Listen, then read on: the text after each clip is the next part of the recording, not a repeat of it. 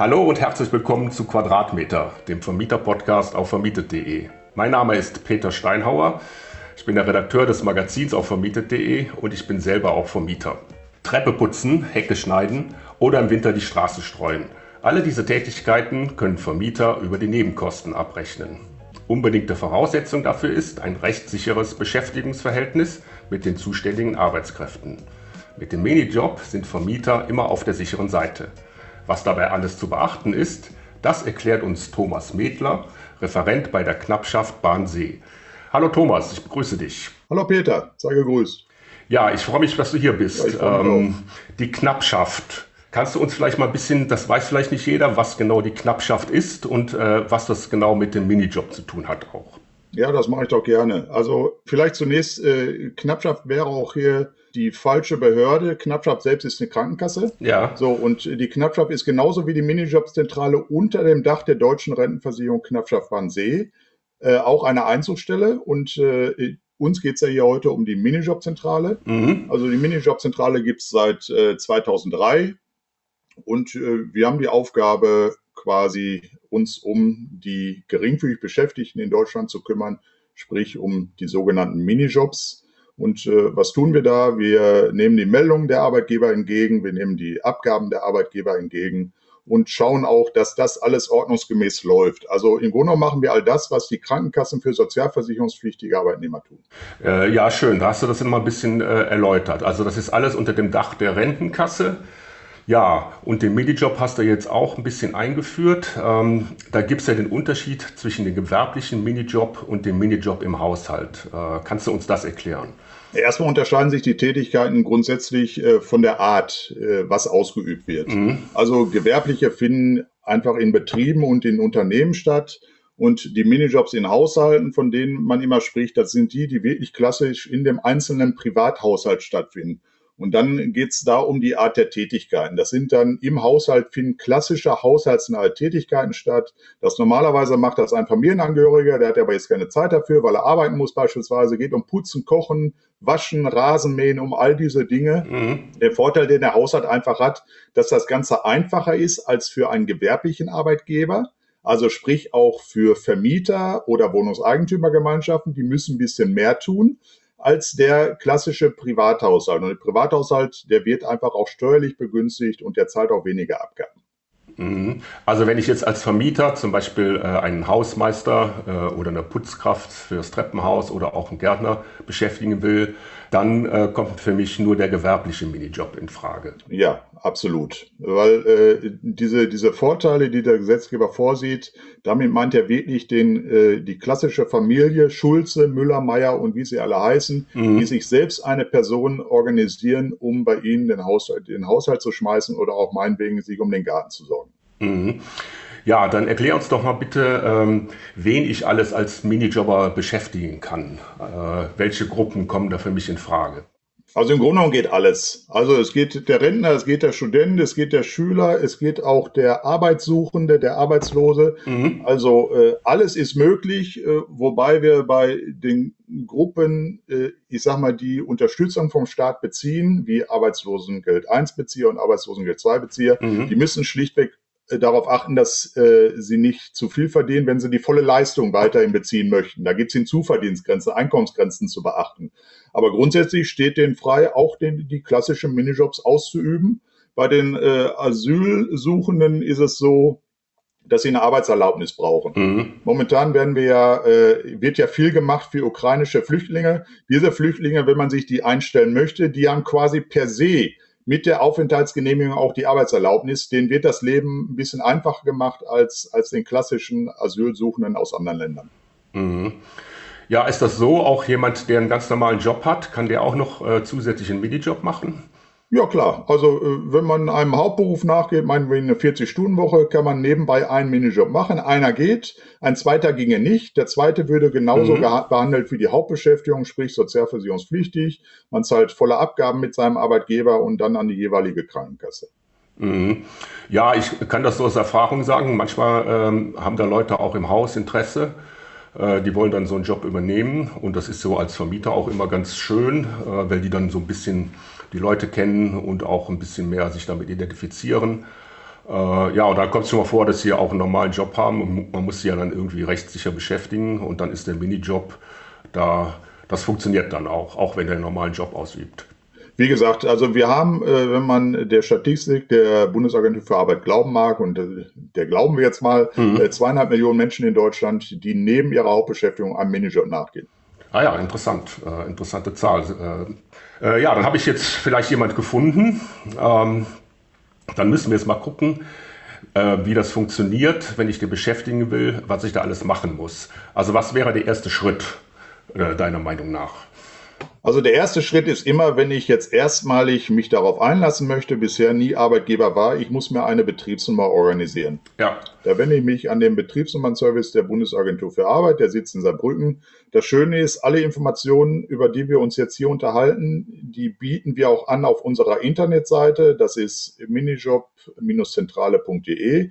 Dort äh, wird man über alles informiert, was man äh, benötigt in mehreren Schritten, um am Ende auch rechtssicher eine Beschäftigung melden zu können. Mhm. Ne? Und äh, dort findet man auch einen Link beziehungsweise diesen Online-Antrag, den man an die Agentur für Arbeit schicken kann, um die Betriebsnummer zu erhalten. Dauert ungefähr drei Tage.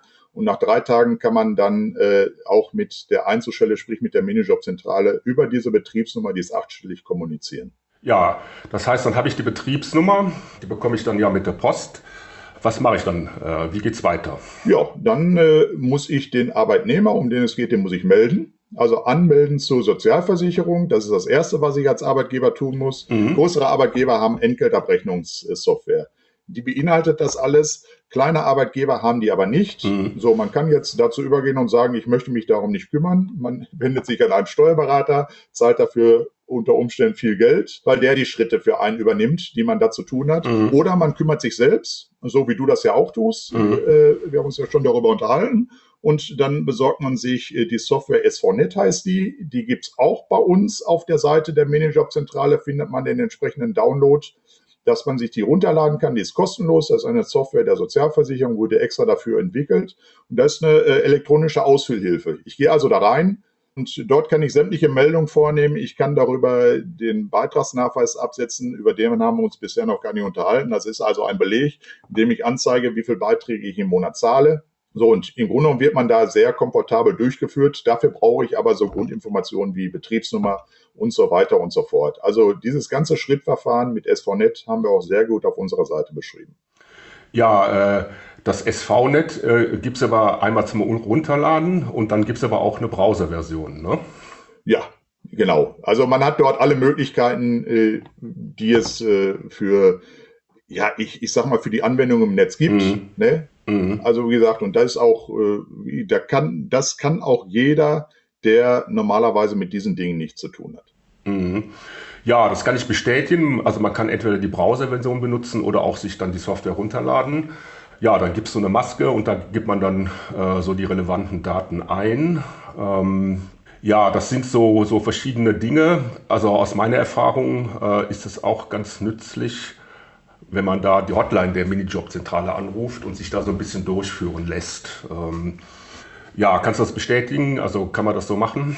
Absolut. Also äh, man kann sich ohnehin mit allen Fragen rund um das Thema Minijob an uns wenden. Auch natürlich diese Fragen, wie gehe ich jetzt weiter vor? Äh, ein Mitarbeiter kümmert sich auch wirklich darum, dass man das zusammen am PC erledigt, um die ersten Schritte zu gehen. Also äh, nicht scheuen, wir informieren den Kunden und äh, unser Service Center ist äh, wirklich quasi rund um die Uhr erreichbar. Aber wenn man wirklich ganz konkrete Fragen klären will, sollte man von 7 bis 17 Uhr anrufen, ja, und äh, dort diese Dinge regeln. Ja, das kann ich bestätigen und ähm, das sage ich hier gerne. Also ich bin ja immer sehr freundlich und auch sehr kompetent beraten worden. Ja, das freut uns Also auch. wenn ich nicht weiter wusste, mhm. ja. Hört man ja gerne. Ja, also das ja. kann man ja auch mal sagen. Äh, ja, so, sonst wird ja immer gemeckert, aber äh, ich muss wirklich sagen, äh, wenn man da anruft, ähm, dann wird man da auch, ähm, kann man jede blöde Frage stellen und wird dann auch so durch die Maske durchgeleitet und wenn man hier und da muss man da Kennzahlen eingeben, wenn man da mal nicht mal weiter weiß, äh, dann wird einem das erklärt. Ja, ein Punkt nochmal. Bei einem Minijob, äh, da ist es ja auch notwendig, äh, dass ich einen Vertrag mache mit dem den ich da beschäftige. Kannst du da noch zwei, drei Sätze zu sagen? Ja, äh, kann ich. Also äh, es ist nicht zwingend, einen Arbeitsvertrag zu schließen, es ist ratsam. Ah, ja? Ich will das mal so formulieren. Mhm. Also äh, mhm. ein Arbeitsvertrag mhm. ist nicht gesetzlich vorgesehen. Was ein Arbeitgeber aber immer machen muss, wenn äh, kein Arbeitsvertrag existiert, er muss äh, schriftlich niederlegen, was die Vertragsparteien vereinbart haben. Sprich, solche Dinge wie Arbeitszeit, äh, äh, Zeitraum der Arbeit und so weiter und so fort, Höhe des Arbeitsentgelts natürlich, Urlaubsanspruch, all diese Dinge müssen da schriftlich fixiert werden und davon erhält der Arbeitnehmer eine Durchschrift. Der ist einfach eine äh, Rechtssicherheit auch für den Arbeitnehmer, wenn er hinterher mal, wenn es um Dinge geht, weil sich irgendwo nicht einig sind, dass man die Bescheinigung herausholen kann, um zu sagen, guck mal, das haben wir doch so vereinbart. Also macht Sinn und die ist auch zwingend, ein Arbeitsvertrag hingegen nicht. Aber selbst die, die einen Arbeitsvertrag machen wollen, die wesentlichen Bedingungen eines Arbeitsvertrages findet man auch bei uns auf der Seite der Minijob-Zentrale. Dort ist ein Musterarbeitsvertrag, mhm. den kann man nutzen und der ist für die klassische Minijobs, ist genügt der völlig. Mhm.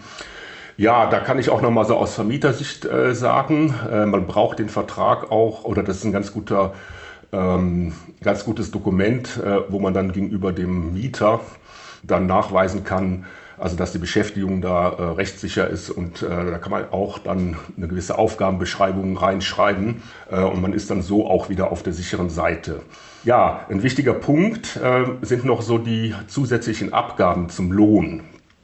Ähm, ja, was äh, fällt da noch an? Genau, also wir unterhalten uns jetzt die ganze Zeit über äh, den Minijob. Eigentlich gibt es ja zwei Arten von Minijobs, vielleicht, dass man das noch mal kurz erwähnt. Das ist ja der klassische mhm. 450er, über den wir uns jetzt hier unterhalten. Also ja. der, wo man äh, aufs Jahr gesehen 5.400 Euro verdienen darf.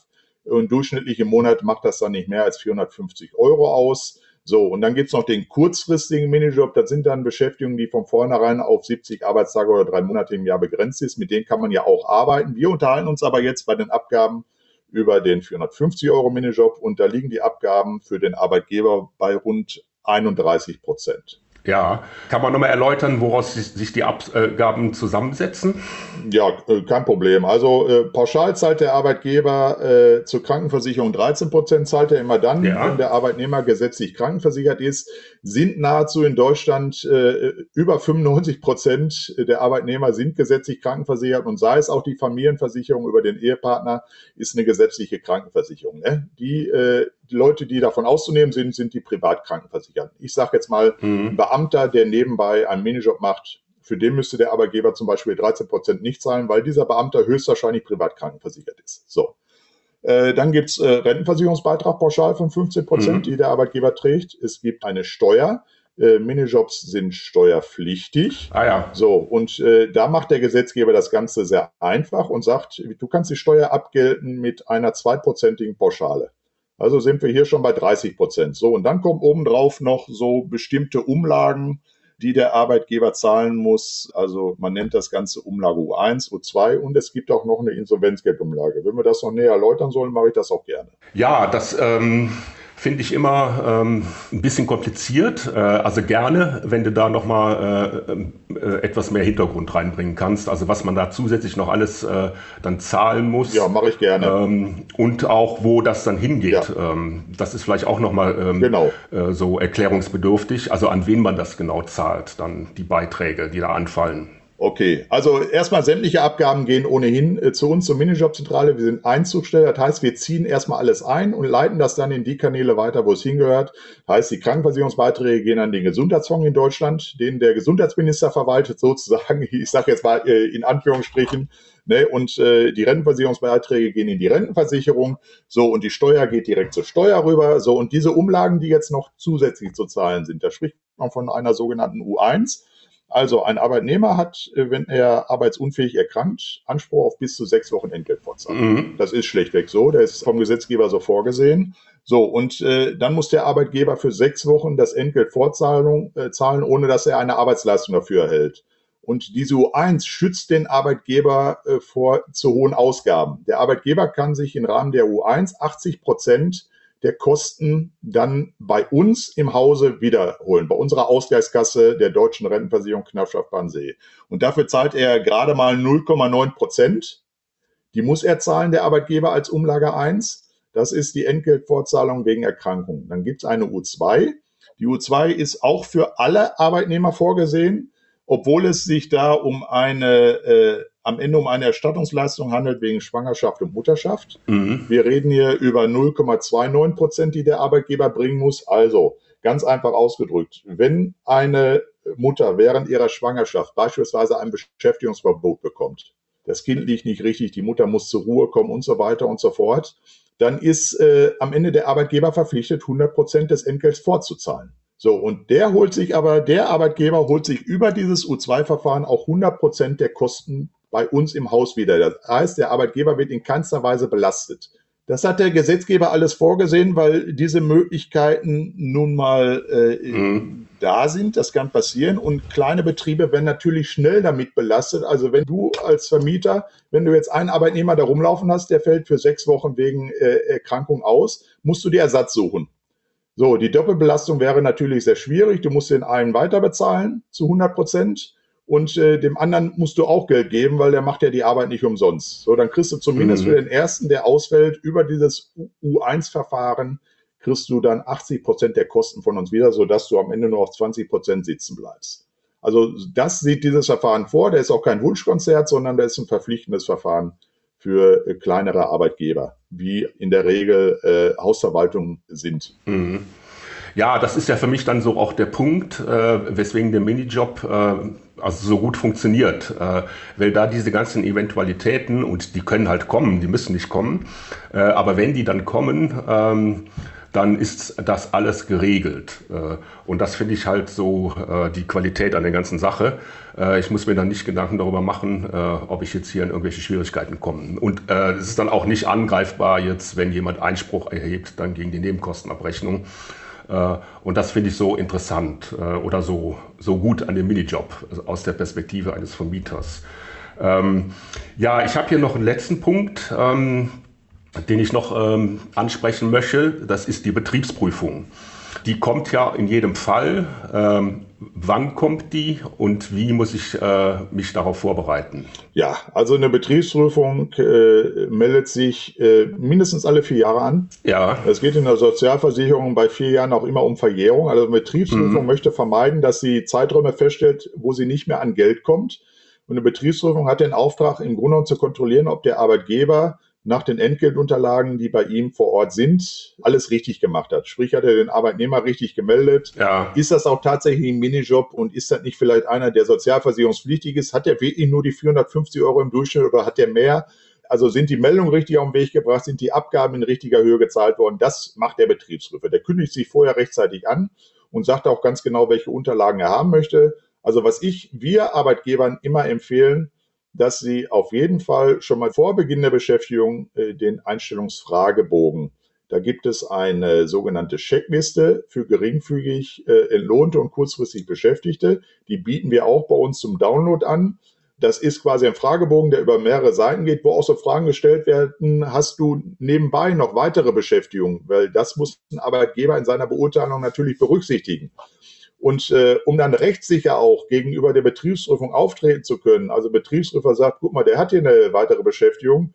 Und im Einstellungsfragebogen steht aber, nee, der hat keine weitere Beschäftigung, sodass der Arbeitgeber quasi nur mit einer Beschäftigung rechnen musste und auch alles richtig gemacht hat, schützt den Arbeitgeber vor Beitragsnachforderungen. Also das ist das oberste Gebot, was wir Arbeitgeber mit auf den Weg bringen. Bitte den Einstellungsfragebogen schön unterschrieben vom Arbeitnehmer, richtig ausgefüllt. Mhm. Bitte in die Entgeltunterlagen nehmen. Also sowas wie Lohnabrechnungen gehören in die Entgeltunterlagen. Also dass ein Betriebsprüfer mal schön äh, sehen kann, wie setzt sich ein Entgelt zusammen Ne, wie kommst du in dem Monat auf, aufgrund der Stunden, die du erfasst hast, zu dem Lohn, weil wir auch einen Mindestlohn in Deutschland haben und so weiter und so fort. Das überprüft er und im, äh, im besten Fall kommt hinten Haken dran und sagen, alles richtig gemacht.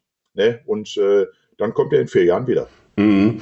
Ja, ich habe das auch schon zweimal gemacht. Ähm und ähm, war auch alles gut. Ich fand es aber doch irgendwie, also beim zweiten Mal fand ich, hatte sich der Aufwand nochmal äh, erhöht. ähm, also die, ähm, der Fragenkatalog, den man dazu geschickt bekommt, äh, der war nochmal deutlich äh, länger geworden. Mhm. Und wenn ich das so richtig gesehen habe, war auch sehr wichtig, es geht ja darum, den Mindestlohn auch dann, äh, dass der Mindestlohn gezahlt wird. Ja. Und aus meiner Erfahrung war es sehr wichtig, dann auch Stundenzettel äh, zu führen. Ja, absolut. Damit man dann nachweisen kann, äh, äh dass der Mindestlohn gezahlt wird. Ja, nee, völlig richtig, Peter. Äh, gibt's halt richtig wieder. Ich habe natürlich jetzt nicht alles aufgezählt. Also der Stundenzettel ist aus Mindestlohnsicht absolut notwendig. Der ist auch nur für die geringfügig Beschäftigten zu führen. Für sozialversicherungspflichtige Arbeitnehmer müssten Arbeitgeber die nicht führen und äh, das zur Dokumentation, weil wir haben momentan in Deutschland, jetzt lass mich nicht lügen, ich glaube 10,45 Euro Mindestlohn, ab 1.10. vermutlich 12 Euro. Genau. Ne, geht hier alles in, die, in ja. diese Richtung sodass am Ende des Monats auch das Gesamtentgelt geteilt durch die Stunden auf 12 Euro kommen muss zukünftig. Mhm. Ne? Mhm. Ansonsten äh, äh, ist dem Betriebsprüfer auch egal, ob du denen das Geld gezahlt hast. Der Betriebsprüfer sagt dann nur, ich berechne die Beiträge trotzdem von 12 Euro und dann zahlst du bitte nach. Ne? Mhm. Also das, so geht die Sozialversicherung vor. Denen ist egal, ob der Arbeitnehmer das im Innenverhältnis gegenüber dem Arbeitgeber einklagt sondern äh, die Sozialversicherung geht einfach so vor, der hätte einen Anspruch darauf, also waren Beiträge darauf zu zahlen und die erheben wir nach. Mhm. Ja gut, das ist jetzt auch, äh, da sollte man aufpassen, ne? weil äh, sonst äh, hat man halt Nachforderungen. Ähm, ja, mit den Stundenzettel, ich will da nochmal drauf eingehen. Ähm, mhm. Das ähm, ist auch deswegen äh, sowieso zu machen, be beispielsweise bei dem Hausmeister oder jemand, der die Treppe putzt oder da im Garten arbeitet und Rasen mäht, äh, Hecke schneiden, wie ich ja jetzt hier einführends äh, gesagt habe. Äh, das ist auch gegenüber den Mietern natürlich ähm, notwendig, wenn die, äh, das äh, gibt eben oft auch ähm, Diskussionen hier, äh, die Treppe ist nicht ordentlich geputzt, der war nur einmal im Monat da. Und dann hat man eben auch da einen Beleg und deswegen ist das gut, sowieso gut, die zu führen. Und dann ist man bei der Betriebsprüfung meiner Erfahrung nach war das somit das Wichtigste. Dann ist man da so ziemlich gut aufgestellt und ähm, hat keine großartigen Probleme. Mhm. Bei der Betriebsprüfung wurde ja auch ganz gerne drauf schauen und äh, also in der Rentenversicherung sieht es ja nun mal so aus, dass äh, die 450 Euro Jobber vom Kraftgesetzes erstmal grundsätzlich rentenversicherungspflichtig sind. Mhm. So, das heißt, auch die Arbeitnehmer haben ja einen Eigenanteil zu leisten. Der ist sehr überschaubar, 3,6 Prozent. Mhm. Den hält der Arbeitgeber ein und führt den mit seinen Abgaben an die Minijobzentrale ab. So mhm. läuft ja das Verfahren. Mhm. Mhm. Wenn Arbeitnehmer jetzt sagen, ich will noch nicht mal die 3,6 Prozent zahlen, ich, mich kümmert mein mein Rentenkonto nicht und mich kümmert auch nicht, äh, ob ich dadurch irgendwelche Vorteile in der Rentenversicherung habe, dann äh, stellt er einen Befreiungsantrag. So, und immer dann, wenn der Arbeitgeber diese 3,6 Prozent nicht zahlt, dann muss parallel in den Entgeltunterlagen auch dieser schriftliche Befreiungsantrag vom Arbeitnehmer vorliegen, damit er auch sagen kann, aha, hier liegt er vor, deshalb zahlt der Arbeitgeber die nicht und äh, Haken dran. Ne? Ja, das ist äh, äh, meiner Erfahrung nach auch wichtig. Ne? Also danach fragen die auch direkt. Äh, die fragen auch nach ähm, einem Nachweis zur Krankenversicherung. Und ähm, ja, man ist da anfangs ein bisschen erschlagen, aber so kompliziert ist dann am Ende auch wieder nicht. Also wenn man Stundenzettel hat, diese Nachweise über die, also wenn dann jemand von der Rentenversicherung befreit ist, äh, die Nachweise über die Krankenversicherung, ähm, dann ist man im Grunde durch. Also ähm, da sind dann noch eine ganze Reihe anderer Sachen, aber die betreffen dann eher Leute auch, die in einem sehr, also so im, im gewerblichen Bereich unterwegs sind. Äh, ja, dann ist halt immer die Frage, man kann das auch alles die Steuerberater machen lassen. Die machen das ja auch oft und gerne, kostet aber Geld. Also ja, man kann das auch alles in Dienstleister machen lassen. Äh, mhm. Für die Variante hast du dich ja auch nicht entschieden. Man kann nee. ein Unternehmen beauftragen und sagen, du kümmerst dich um eine Wohneinheit so, und dafür stellst du mir eine Rechnung, dann bist du nicht der Arbeitgeber, mhm. sondern der Dienstleister. Ne? Also äh, du hast dich für den anderen Weg entschieden, habe gesagt, nee, das mache ich alles selbst. Ich äh, setze mich mit der Thematik auseinander. Ich bin in der Lage zu melden, Beiträge zu zahlen und so weiter mhm. und so fort. Der ist natürlich einmal, du musst da einmal richtig ran, um das zu verstehen, genau. das System. Das ist schlichtweg so. Das ist äh, ja. nicht mal eben von jetzt auf gleich. Man muss ein bisschen Arbeit investieren, aber mhm. mit dieser Arbeit kann man Geld sparen. Da bin ich mir ziemlich mhm. sicher, mhm. Peter. Mhm. Also ja, genau. Das ist der Grund, warum wir uns hier getroffen haben, äh, weil ich das auch ähm, man muss sich da ein bisschen reinfuchsen, aber das ist wirklich jetzt äh, äh, nicht so kompliziert und man kann sich da sehr gut auch dann äh, da die Hilfe der Minijobzentrale in Anspruch nehmen. Äh, und wenn man das, genau wie du gesagt hast, wenn man das einmal gemacht hat, wenn man einmal durch ist, äh, dann hat man es verstanden und dann ist es auch nicht so kompliziert. Äh, ja, wunderbar. Also hat mich sehr gefreut. wir haben jetzt auch nochmal hier, hast du schön erklärt, die einzelnen Punkte. Ähm, ja, ich bedanke mich, dass du uns hier in dieses Thema, was manchmal so ein bisschen bürokratisch klingt, aber gar nicht so kompliziert ist. Und ich bedanke mich, dass du uns so kompetent und ähm, äh, schön äh, mitgenommen hast. Ja, habe ich gerne, Peter. Und wie gesagt, wenn der, wenn der Hörer wirklich mal sucht, geht auf unsere Seite. Ihr findet da so viele Informationen, auch wenn ich erstmalig Arbeitgeber bin, welche Schritte man unternehmen muss. Wir informieren da wirklich sehr intensiv. Und wer nicht weiterkommt, ruft an. Wir nehmen euch an die Hand und führen euch durch das System und erklären euch alles Notwendige. Das machen wir auch gerne. Ja, vielen Dank. Also, tschüss Thomas. Alles klar. Peter, ja, ciao.